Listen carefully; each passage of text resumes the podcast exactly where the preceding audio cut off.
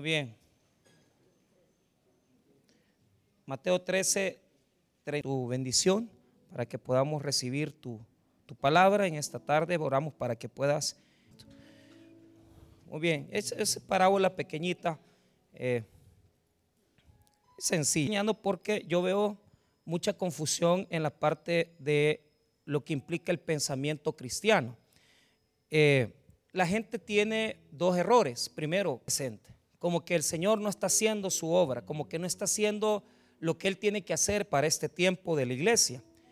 En segundo lugar, cometemos el error de llevar todo hacia el cielo. Decimos, no, es que cuando usted se muera, cuando usted esté en el cielo, usted va a disfrutar, usted va a tener sus bendiciones. Y como que Dios no fuera capaz de bendecir a su pueblo hoy, ¿verdad?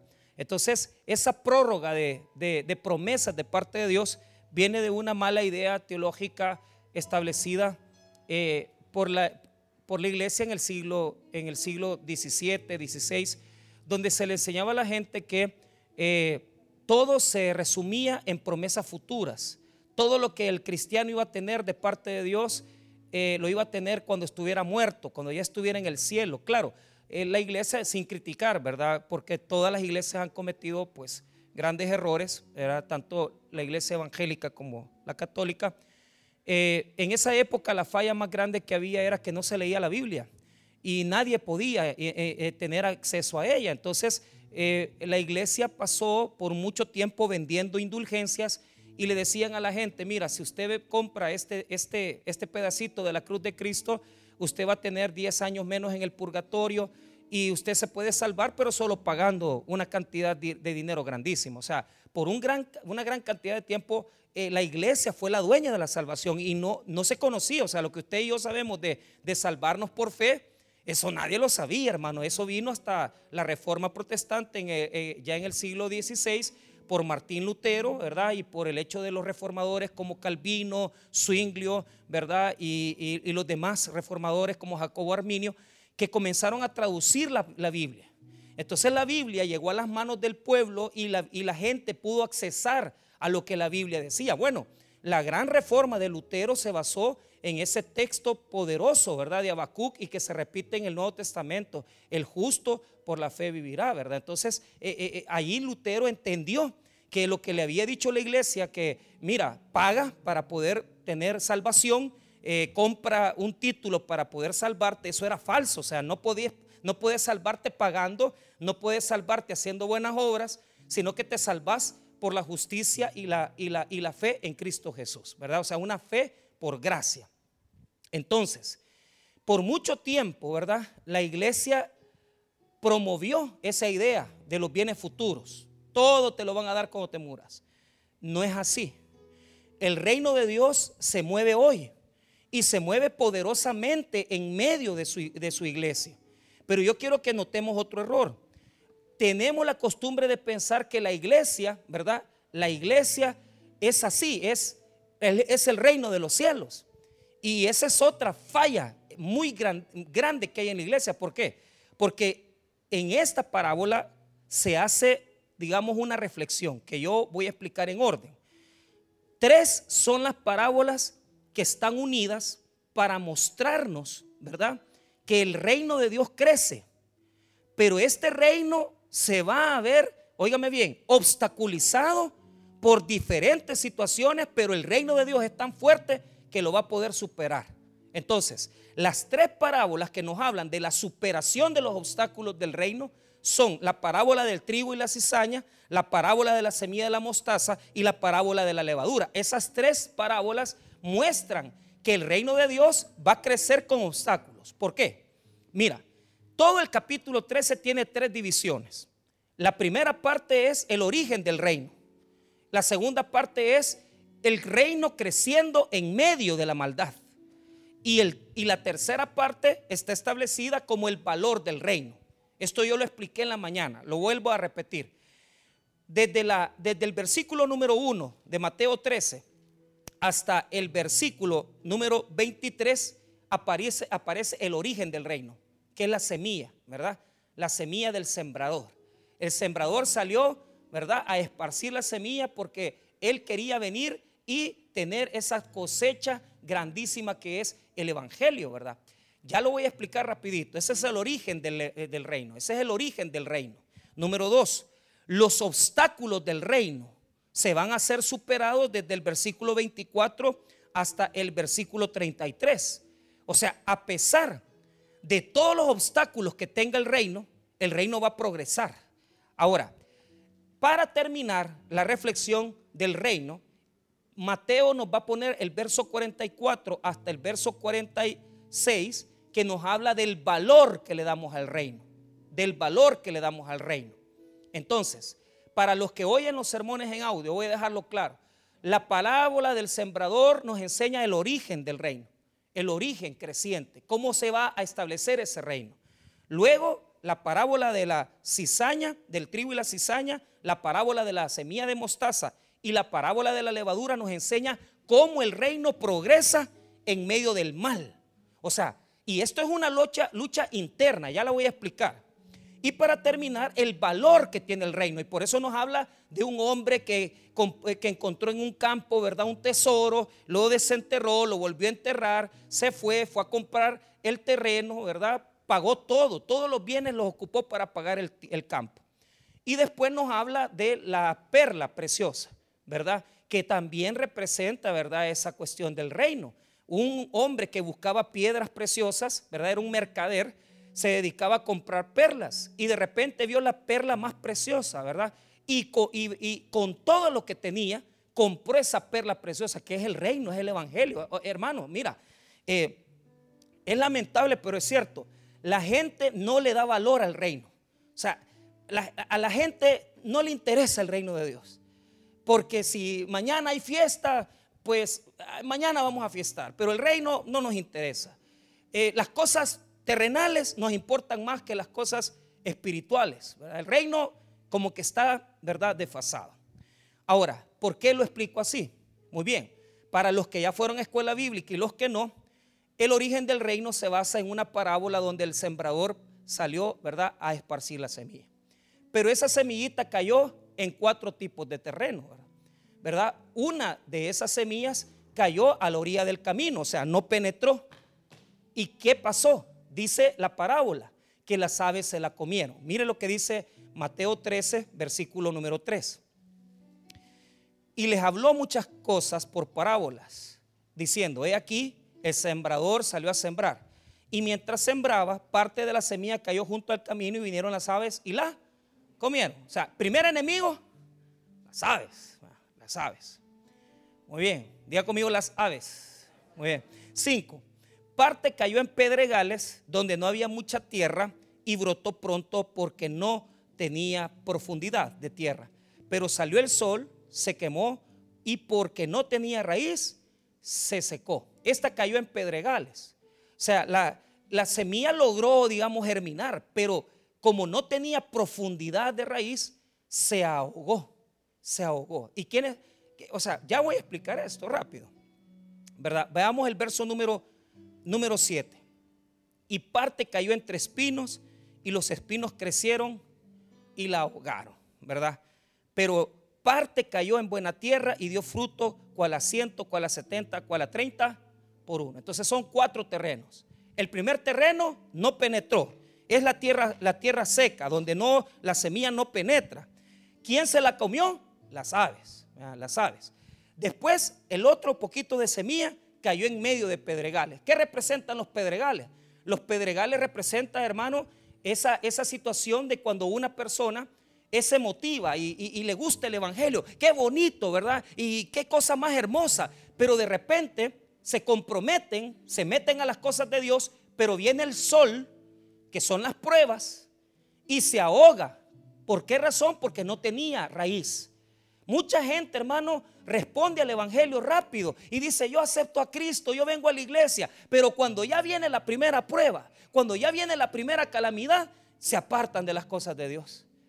La tercera, digamos, la tercera semilla, el tercer grupo de semillas, dice que cayó en medio de los espinos.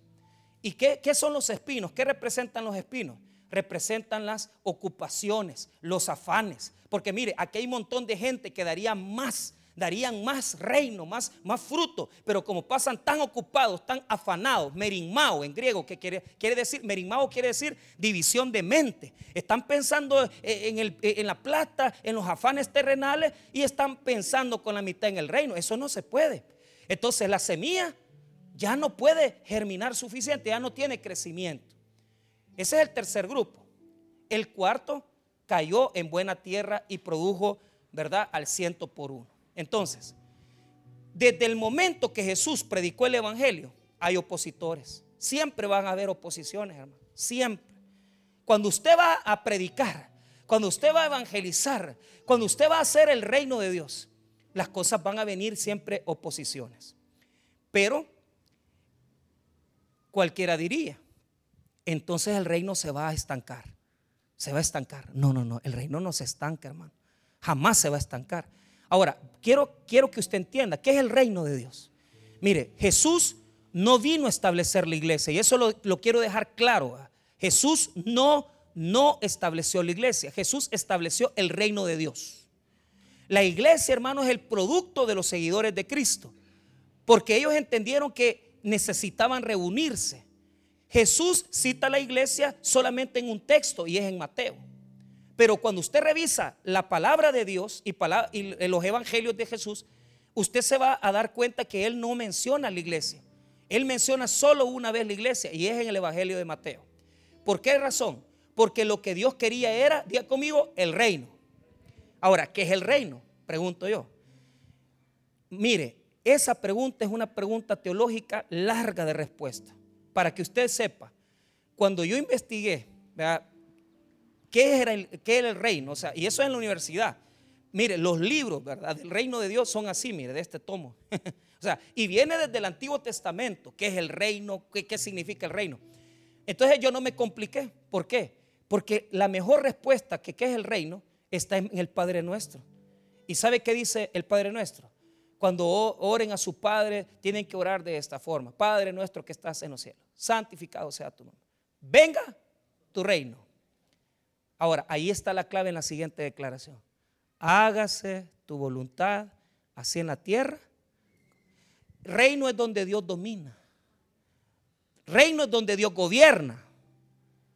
Si en su casa gobierna eh, otra fuerza que no es Dios, ahí no hay reino.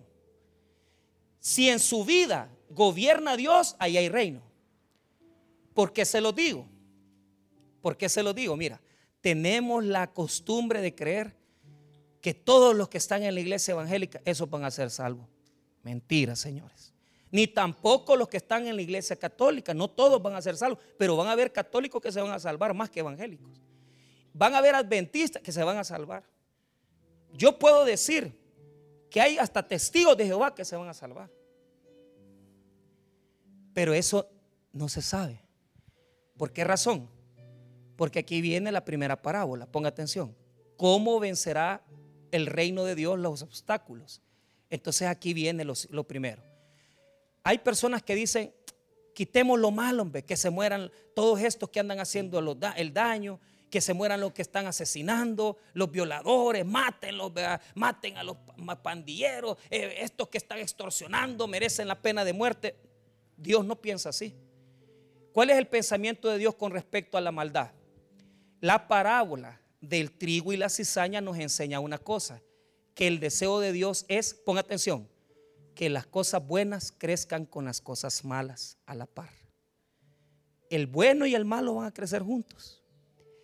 De tal manera, hermano, que usted ve en la iglesia y usted ve aquí todo mundo bien santificado. Aleluya, amén, gloria a Dios. Pero te voy a decir una cosa. Probablemente de toda esta iglesia hay un porcentaje de gente que es cizaña. Y no porque es un cizañoso, sino que la imagen de la cizaña es que parecen, confunden, porque porque usted los ve y dice, no hombre, si se puede la, la Biblia, mira, si se pueden los cánticos, sí, pero ¿cuál es el problema? No tiene nada del amor de Dios en su vida. Ahí no hay reino de Dios en su vida. Y yo les decía hoy en la mañana, mira, el reino de Dios, hermano, es algo tan especial que usted ni lo puede identificar, porque mire, usted puede ver la iglesia y usted dice, no hombre, si aquí solo estamos los que vamos a ser salvos. Mentira. Dice el Señor Jesús que una parte es trigo y la otra es cizaña. Ahora, ¿cuál es la voluntad de Dios? Mire la voluntad de Dios. Mateo 13, para los que andan pidiendo la pena de muerte. Mire lo que dice el verso número 28. 13, 28. Él le dijo, un enemigo ha hecho esto. Y los siervos le dijeron, ¿quieres pues que vayamos y arranquemos? Y la arranquemos. Él les dijo, no, no sea que al arrancar la cizaña, arranquéis también con ella el trigo. Ahora mire la voluntad de Dios. 30. Dejad crecer juntamente lo uno y lo otro hasta la siega. Y al tiempo de la siega yo diré a los segadores, recoged primero la cizaña y atadla en manojos para quemarla, pero recoged el trigo en mi granero. ahí está la primera idea. Oiga bien, la maldad y los malos van a estar siempre en medio de la iglesia. Gente inconversa, gente impía, gente que usted dice, ¿y estos quiénes son, verdad? El reino está lleno de gente condenada, hermano. Y mire, y usted ni cuenta se da, porque la misma gente que recibe el discipulado para bautizarse es la misma gente, hermano. Muchas veces, ¿verdad? Que anda en la calle extorsionando, que anda en la calle robando, que anda en la calle haciendo cosas que no deben.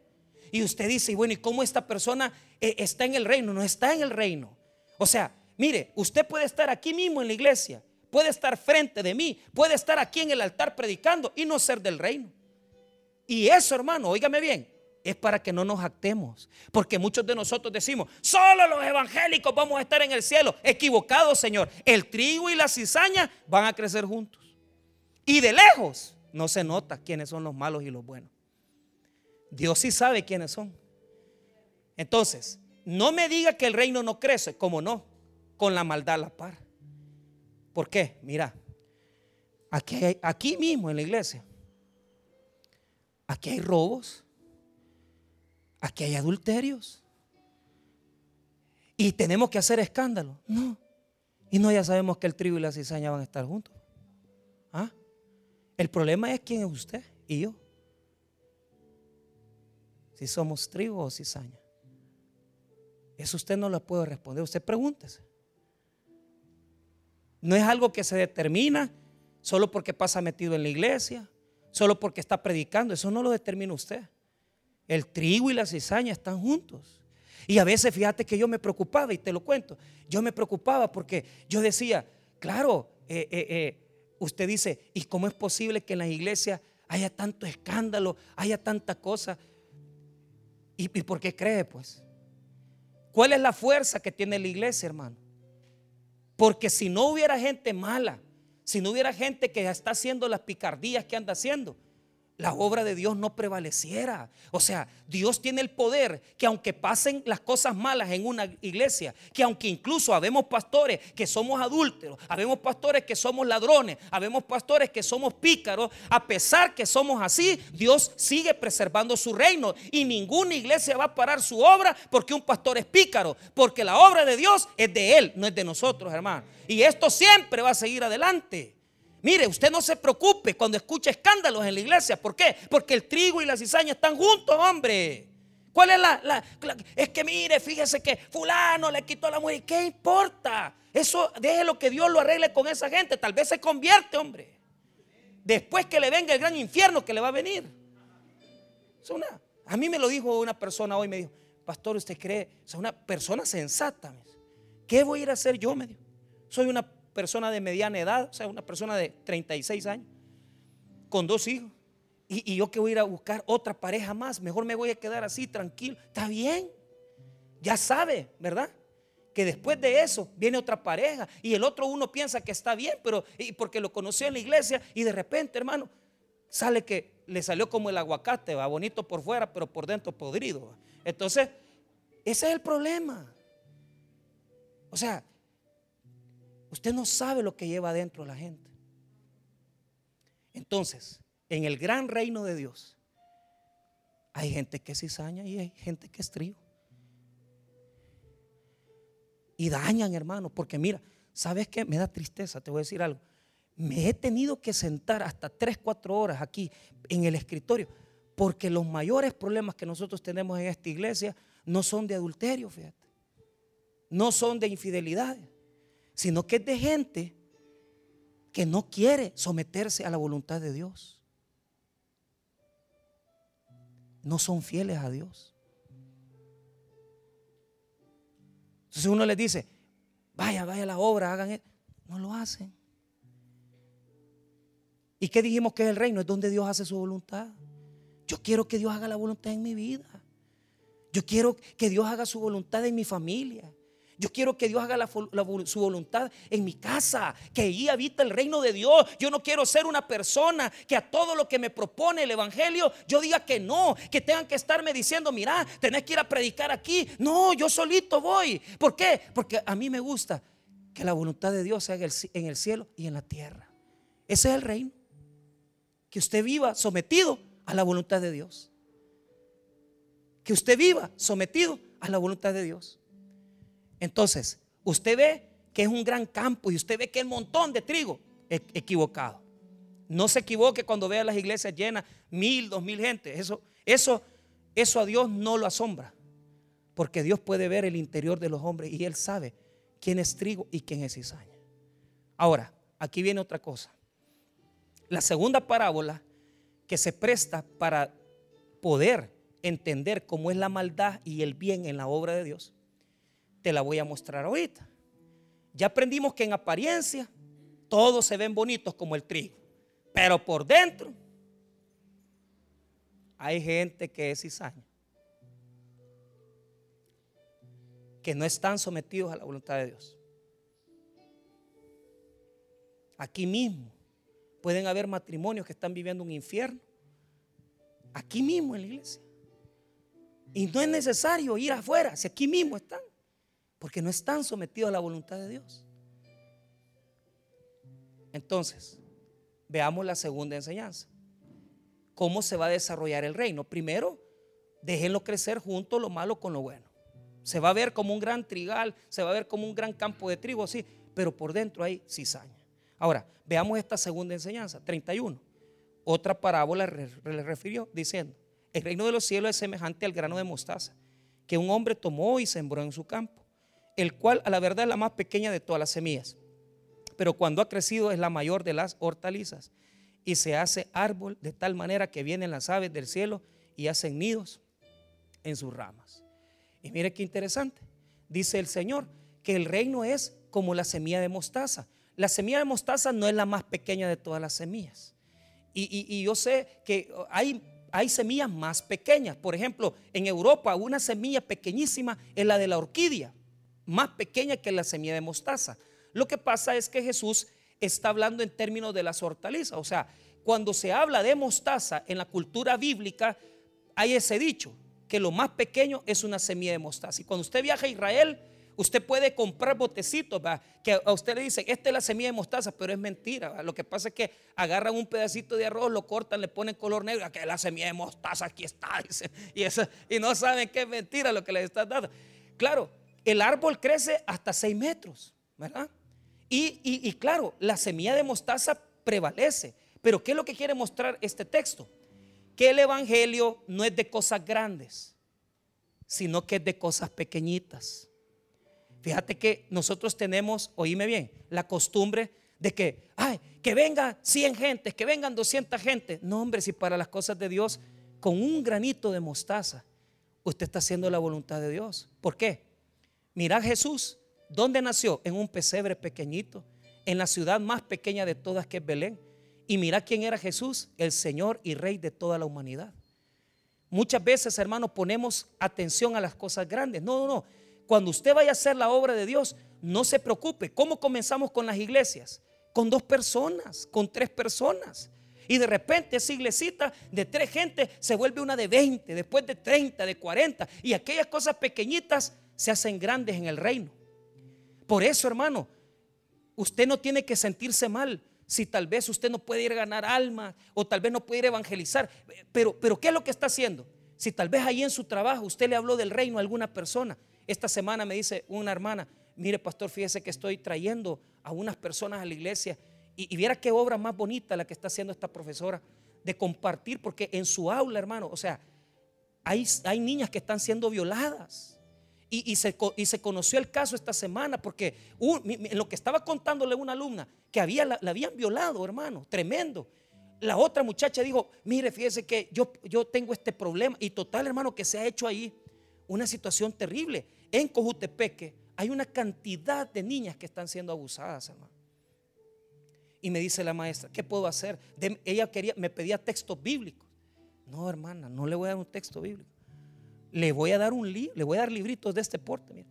Así, le acabo de dar uno hoy en la mañana y ya le quedé de traer otros tres. ¿Por qué? Porque esas chicas las vamos a traer al Evangelio. Les vamos a dar versículos bíblicos. Y, ese librito que, que, habla del abuso sexual, si son cuatro o cinco paginitas, pero ¿sabes qué? Ese libro, hermano, no es el libro el que les va a cambiar la vida, es los versículos bíblicos que aparecen en ese libro. Porque la palabra de Dios transforma, hermano. ¿Y, qué, palabra le vas a dar a una niña abusada, violada? ¿La vas a llevar a la terapia psicológica? Llévala. Pero lo que va a cambiar y va a sanar su corazón es el evangelio del reino, hermano. Una semillita pequeña, tres versículos, cuatro versículos, no importa. ¿Por qué? Porque comenzamos por algo pequeño, pero el reino termina siendo un gran árbol. ¿Qué significa? ¿Qué significa el árbol? Significa, hermano, un gran reino, un gran imperio. Pero tengan cuidado, porque en medio del gran imperio, que es el árbol que crece, van a aparecer aves. Mire lo que dice el versículo 32, el cual a la verdad es más pequeña de todas las semillas, pero cuando ha crecido es la mayor de las hortalizas. Y ese árbol de tal manera que vienen a las aves del cielo, hacen nidos en sus ramas. Y cualquiera podía decir, qué bonito hacen nidos en sus ramas. Le hago una pregunta, ¿qué significan las aves en Mateo 13? ¿Mm? ¿Qué significan las aves en Mateo 13? ¿Se acuerda que en la, en la parábola de la semilla, del sembrador, la primera cayó a la orilla del camino y se la comieron las aves? ¿Se acuerda lo que significa? Mire lo que dice el versículo 19, ahí está el significado. Cuando alguno oye la palabra del reino y no le entiende, viene el malo y arrebata lo que fue sembrado en su corazón. Este es el que fue sembrado junto al camino. Y en la parábola, hermano, ¿quién representaba eso? Las aves. Las aves representan la presencia de Satanás. Siempre cuando usted va a hacer algo chiquitito para Dios, siempre va a haber un pájaro apestoso que le va a querer arruinar el evangelio a usted. Siempre va a haber un pájaro que va a querer meterse y que va a querer meterse ahí para que para robarse la semilla del evangelio, hermano. Siempre es así. Y, vea, pero, pero el Evangelio es tan poderoso, el reino es tan poderoso, hermano, que, que no prevalece. Yo me acuerdo, hermano, y, yo he contado esto cuando fui a, esta cárcel donde estábamos aquí en, en, ¿cómo se llama? En el penal de Usulután. Y, había, hermano, una cantidad de presos ahí, habían 200 eh, reos que estaban ahí. Y cuando yo iba a comenzar a predicar, estaba la comitiva sentada y de repente, hermano, comienzan a gritarme de atrás pero a, gritarme pestes y, cosas tremendas. Fue tan fuerte la cosa que el, que estaba ahí agarró un espejo, hermano, y lo quebró, un espejo que tenían en la zona donde ellos estaban jugando, agarró y lo tiró al suelo. Siempre van a haber pájaros apestosos que van a querer arruinar esa, esa semillita de la, esa semillita de mostaza que usted pone.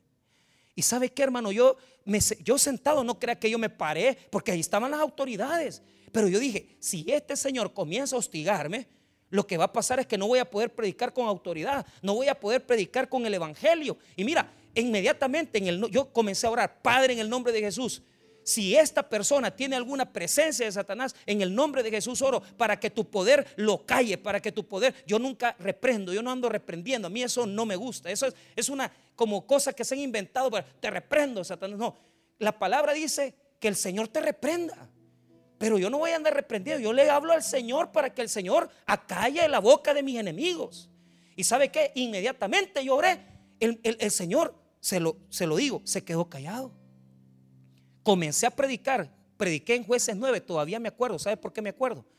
Porque les prediqué de la familia y les prediqué de los que son espinos, que, no, que, en lugar de dar amor, pinchan a sus hijos, dañan a sus hijos. Mire hermano, óigame bien, se levantaron 23 personas y se hincaron frente a mí para aceptar a Cristo, porque en el penal usted no se va a venir a levantar la mano así como hacen aquí, que, ay, así todos hasta chicados, va sin que los vea. No, Señor, usted se para, se viene adelante y se hinca para demostrar que usted va a cambiar de vida, que si usted es marero se va a meter al evangelio, que si usted se ha metido a la venta de droga, usted va a dejar de vender droga, que si usted se ha venido a meter a la pandilla, usted de aquí en adelante se va a meter, pero a la pandilla del Señor. Y se hincaron, hermano, y óigame, todos ellos aceptaron a Cristo. Cuando terminé de predicar, comencé a preguntar y los custodios me dijeron, mire, me dijo, fíjese que habían estado jugando con la Ouija. Y eso me impresionó, porque yo sabía que algo de Satanás estaba ahí.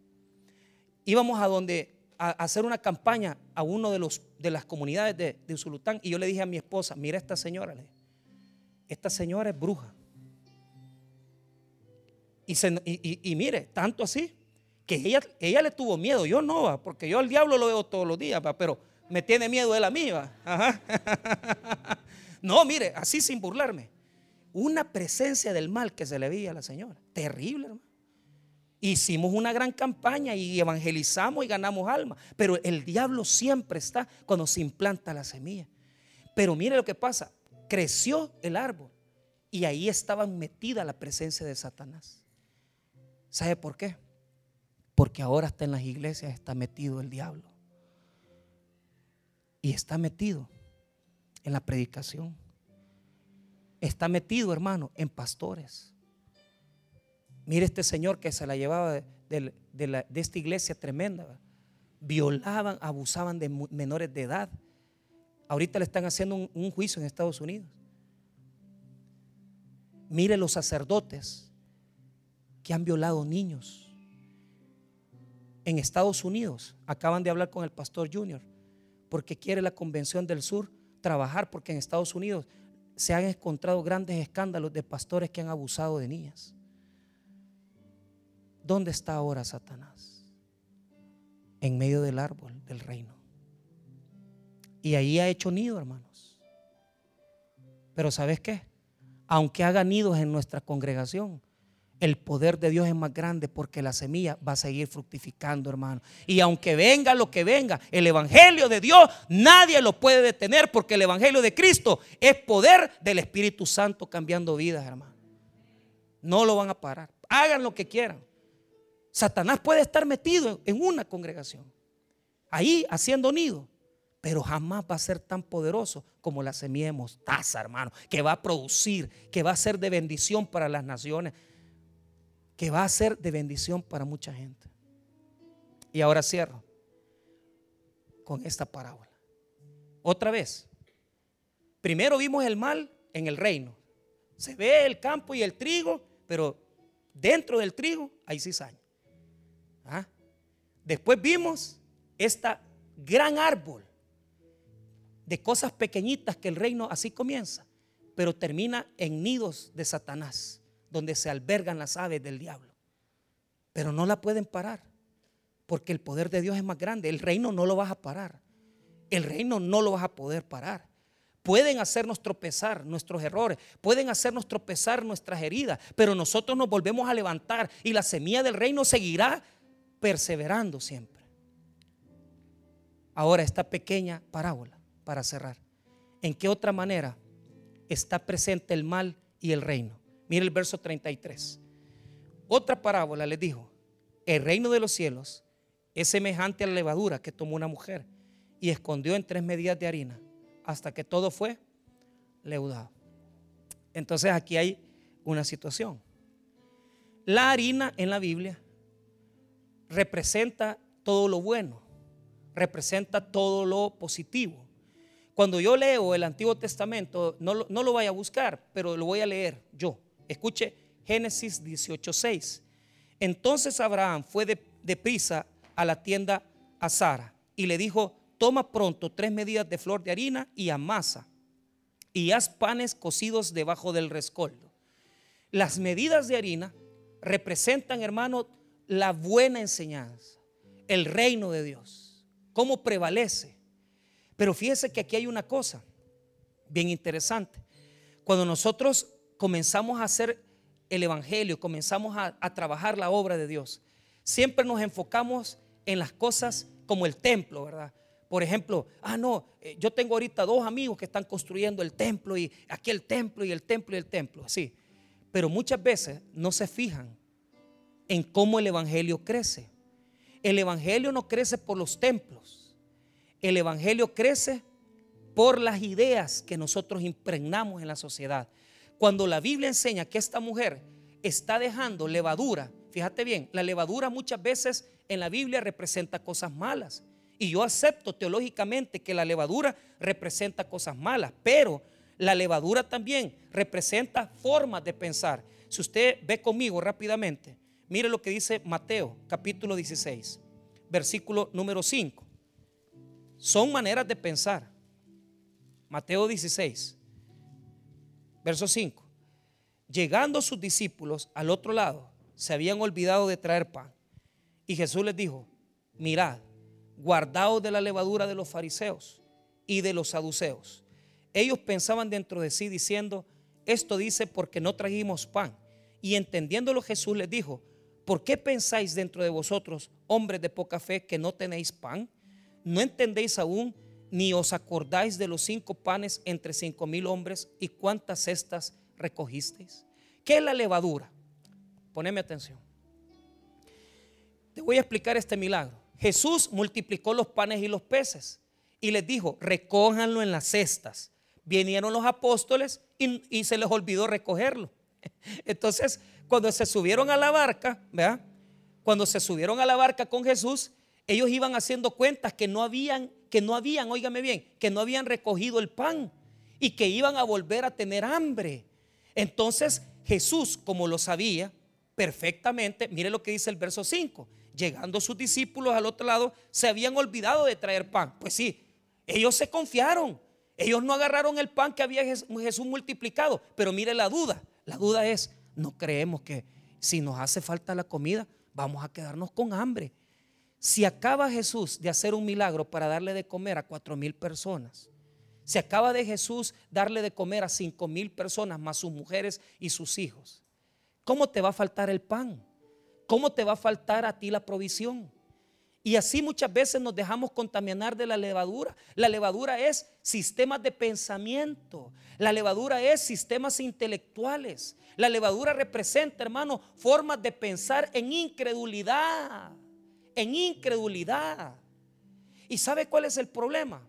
La iglesia de hoy en día se ha llenado de ideas, de ideas incrédulas de ideas, hermano, que en lugar de progresar la obra, están retrasando la obra.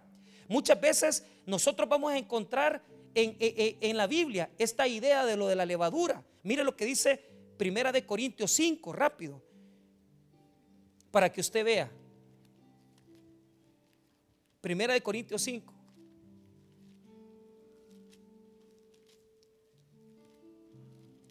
Mire.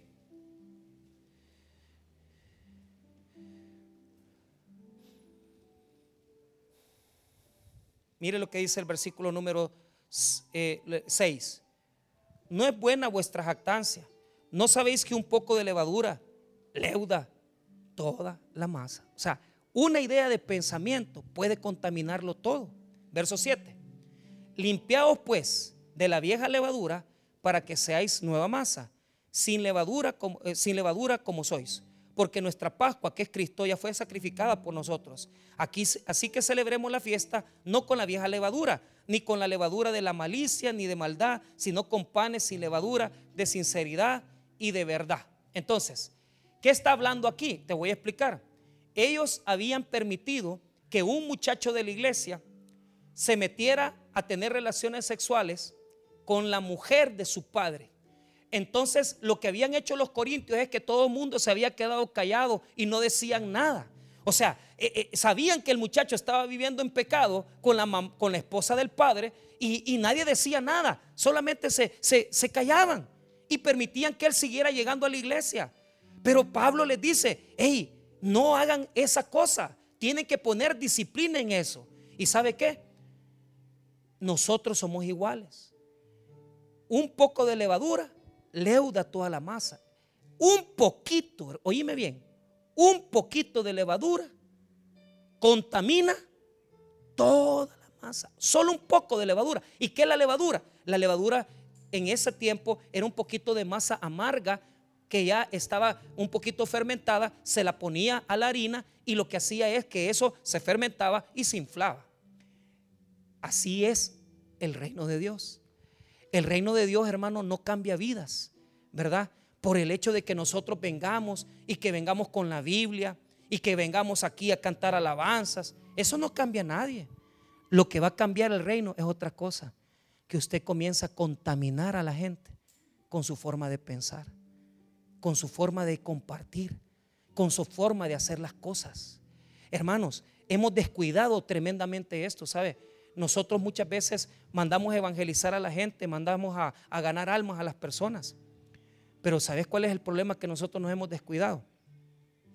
Muchas veces no compartimos, hermano, no compartimos realmente las cosas que pueden transformar la vida de una persona. Y, el Evangelio, el reino de Dios, se mantiene así, escondido en el corazón de nosotros. Todo ese reino está en el corazón de nosotros.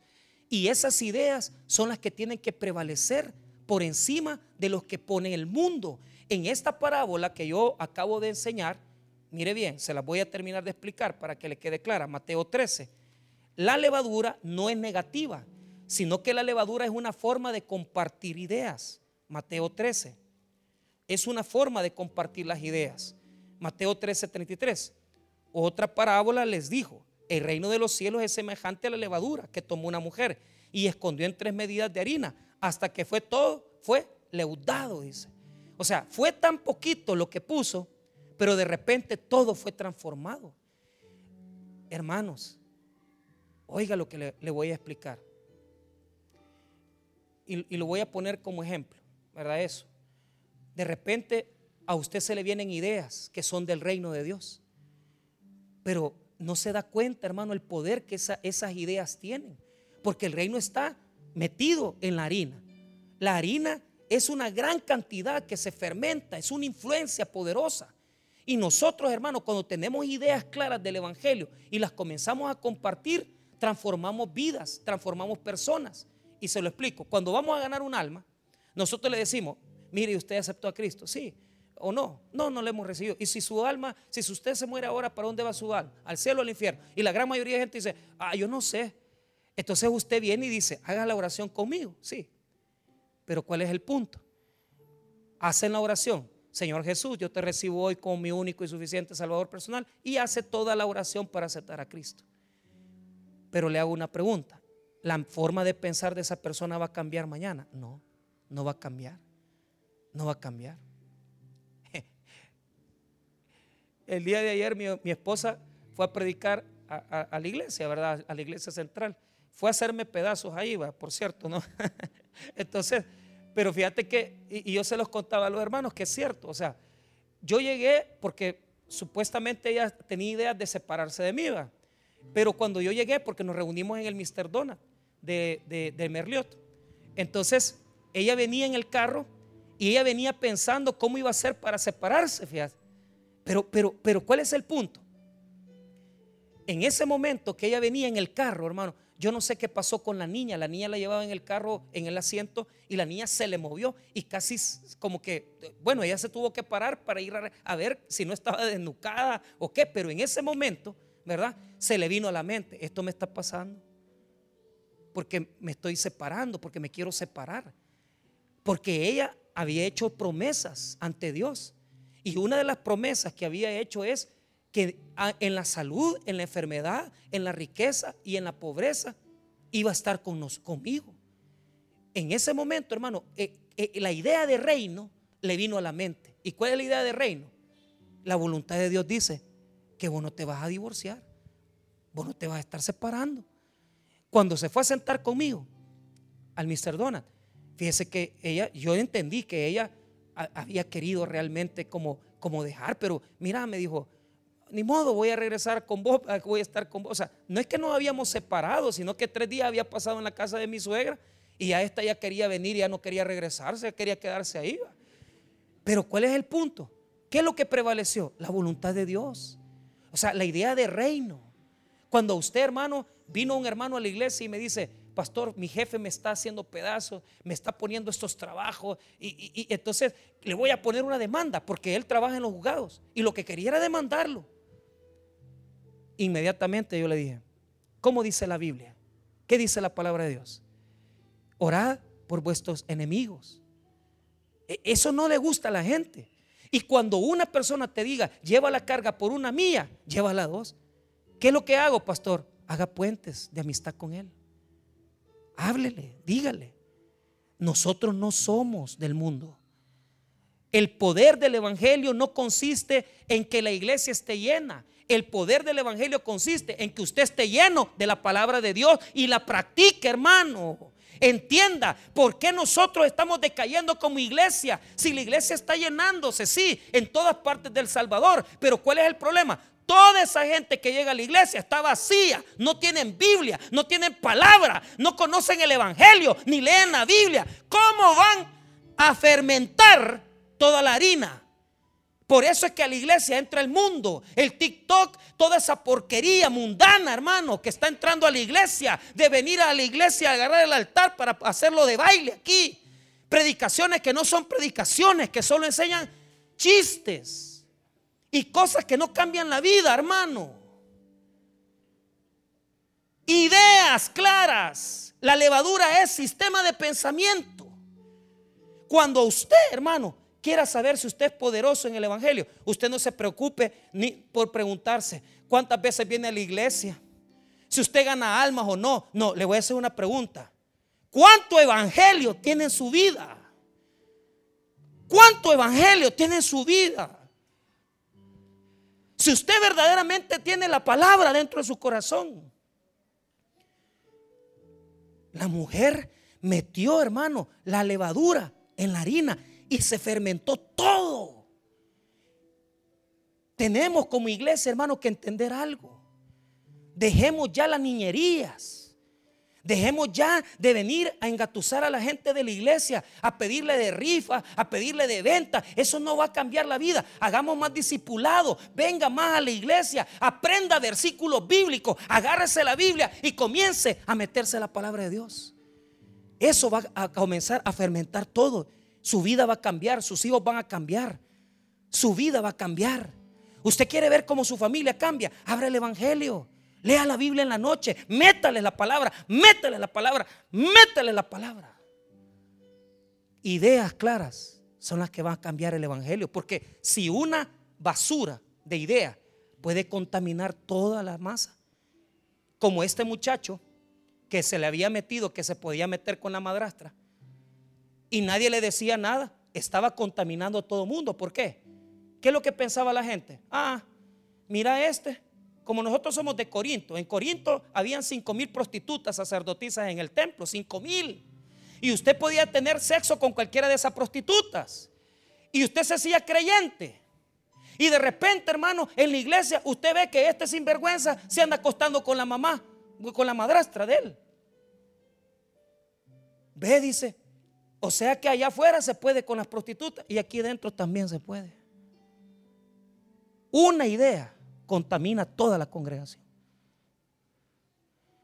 Una persona que vea en mí un ejemplo malo y que a mí me vea visitando cipotas o que me vea a mí metiéndome, hablándome con jovencitas o que yo me hago novio de una cipota y ya este, ay, si el pastor lo hace, yo también, eso es negativo. Que te vean haciendo el bien que te vean haciendo la obra de Dios, que te vean cambiando el mundo con las ideas de Cristo. ¿Y qué es lo que enseñó el Señor Jesucristo?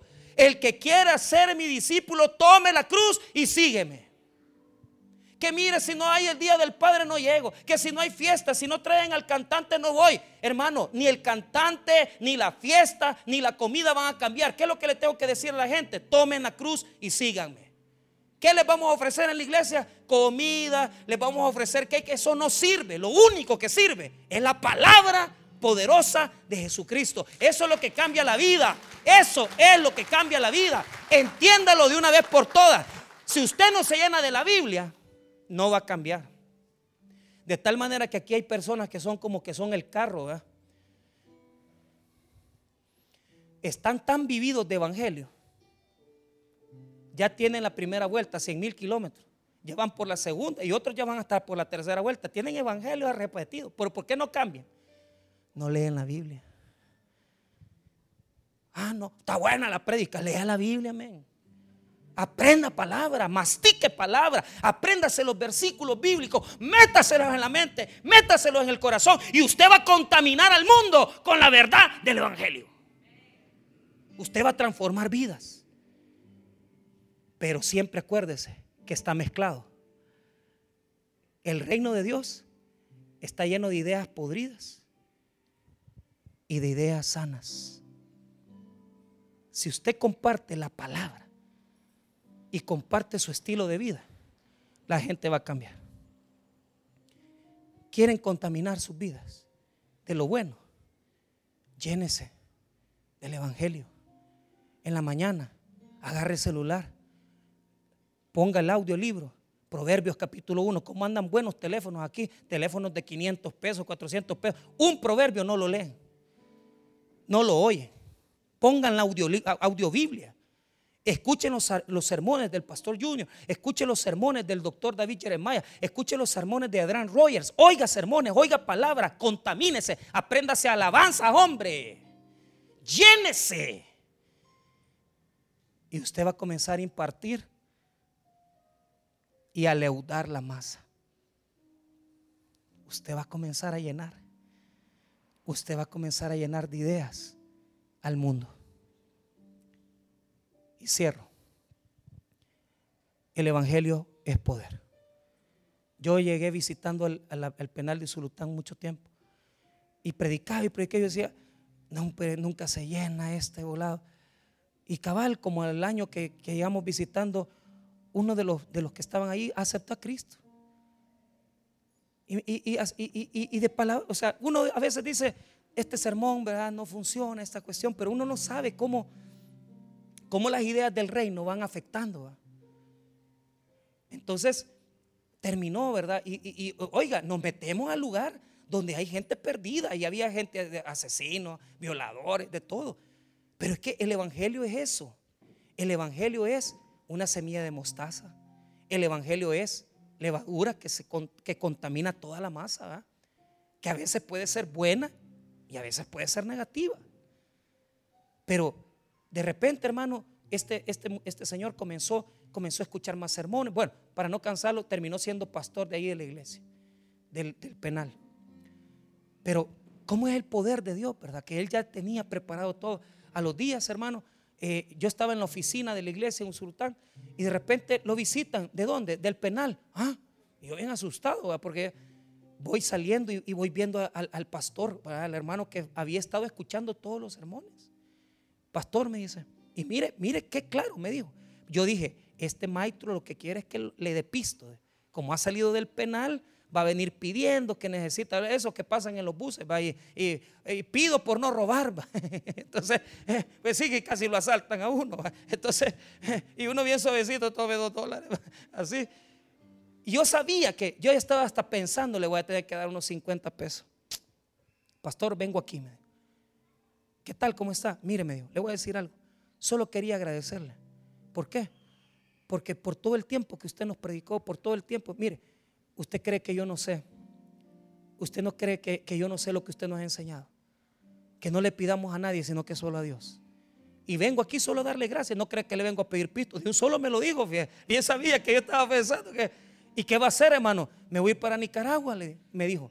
Me voy a ir a vivir allá, ya voy a ir a pastorear. Y no se preocupe, me dijo que tengo todo bien. Fíjate que tanto me dijo que no necesitaba que le terminamos dando 100 dólares. Vaya hermano, tome, le digo, Allá está en Nicaragua, tranquilo, predicando el Evangelio. ¿Sabe por qué? ¿Sabe por qué?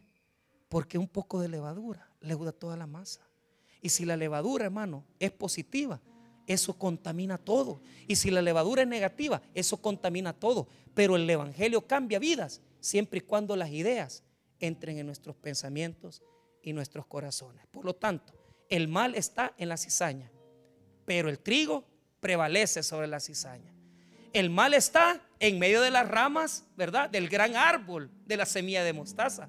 Pero la semilla de mostaza siempre va a ser más poderosa que los aves que se establecen en sus ramas. Aunque Satanás se meta en la misma iglesia La presencia del Espíritu Santo será más fuerte que la presencia de Satanás. Y si en la iglesia, hermano, las cosas cambian, no es por los eventos masivos, no es por los cantantes, es por las ideas que propagamos con la vivir el Evangelio y enseñarle a todos el Evangelio poderoso del Señor Jesucristo. Un poco de levadura leuda toda la masa. Y si nosotros fermentamos, este mundo va a ser transformado. Solo va a cambiar cuando usted saque de aquí sus ideas, sus pensamientos y comience a decirle al mundo, Jesús murió por nosotros, Cristo quiere salvación y de eterna para todos los que están aquí. Vamos a orar, hermanos. Padre.